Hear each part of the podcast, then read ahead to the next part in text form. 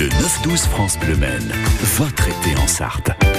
Tous les matins de l'été, on répond à vos questions que vous n'osez pas peut-être poser grâce à l'association Maine Science. Et alors qu'il y aura encore beaucoup de monde sur les routes ce week-end entre Pont du 15 août et Chassé Croisé des vacanciers, on va prendre la voiture euh, ce matin et on se pose une question avec Bérénice Bélanger et Stéphane, membres de cette association. Pourquoi roulons-nous à droite en France? Tout comme dans la majorité des pays euh, à travers le monde. Hein.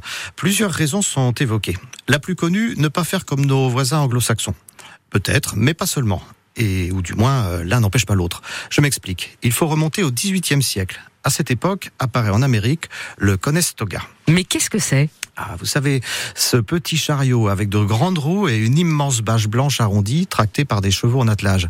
Ce véhicule utilisé pour le transport de marchandises ne comprenait pas de siège. Aussi, le conducteur devait être assis sur le cheval de la dernière paire pour mener à bien cet équipage d'équidés. Indifféremment, celui de gauche ou celui de droite? Eh bien non, vous touchez là à la solution de notre énigme. Comme de par le monde, les droitiers sont les plus représentés, le conducteur tenait son fouet de la main droite. Il devait donc toujours chevaucher le cheval de gauche, pour contrôler son attelage plus facilement. Par voie de conséquence, les chariots devaient se croiser sur la gauche pour que le cavalier puisse mieux surveiller le côté exposé du véhicule vis-à-vis de celui qui arrivait en face. Donc depuis lors, les chariots similaires en Europe se sont mis à rouler à droite. Oui, sauf au Royaume-Uni où une autre version de ce moyen de transport s'est développée.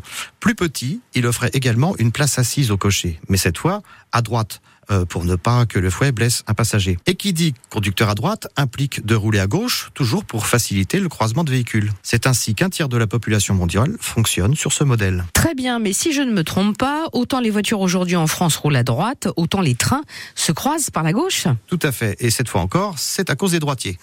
Tenez, vous êtes chauffeur et vous devez manœuvrer votre locomotive tout en jetant un coup d'œil dehors pour contrôler la situation. Il est préférable d'avoir les instruments de conduite sur votre droite, pour plus de dextérité et éviter les sinistres.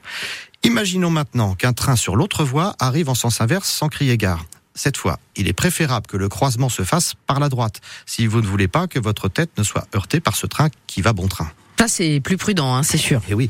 Et en parlant de prudence, je profite qu'aujourd'hui soit la journée mondiale de la sécurité routière au passage à niveau, euh, ça s'invente pas, pour rappeler que ces passages nécessitent le respect absolu du code de la route pour les traverser.